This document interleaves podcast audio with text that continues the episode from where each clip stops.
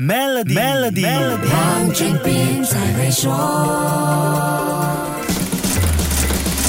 你好，我是黄俊斌。疫情后演唱会大受欢迎，门票卖得好，周边商品需求高，连相关行业的业绩也被带动了。一切在低气压的市场里看起来是多么令人振奋。不过，这种突然火热的消费和强大的经济刺激力量，却意外带来了通货膨胀。经济学家现在称这个现象为 tourflation 或者 funflation，译成中文就是巡演通胀或者娱乐通胀。最先受到关注的是 Beyonce，她的第一站 Renaissance 巡演在瑞典举行，在斯德哥尔摩的两晚演唱会造成当地的酒店、餐厅和休闲价格都上涨了。瑞典政府的通胀报告指出，酒店价格上涨百分之三点三，还有包括演唱会门票在内的休闲服务价格也上涨，影响了瑞典的通胀。丹麦丹斯克银行的首席经济学家表示，Beyonce 的巡演可能把瑞典五月份的通货膨胀率推高了百分之零点二至百分之零点三。可是不管怎样都好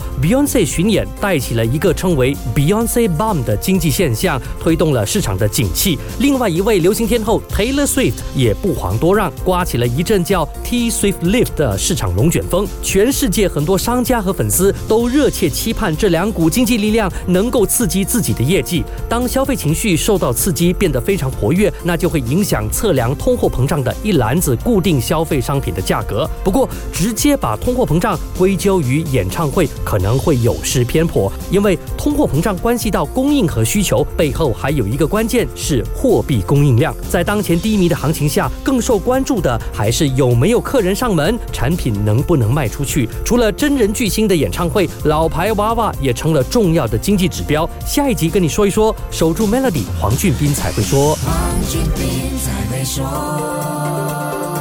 Maybank My Impact 信用卡奖励你的低碳生活方式，详情浏览 maybank.my/impact。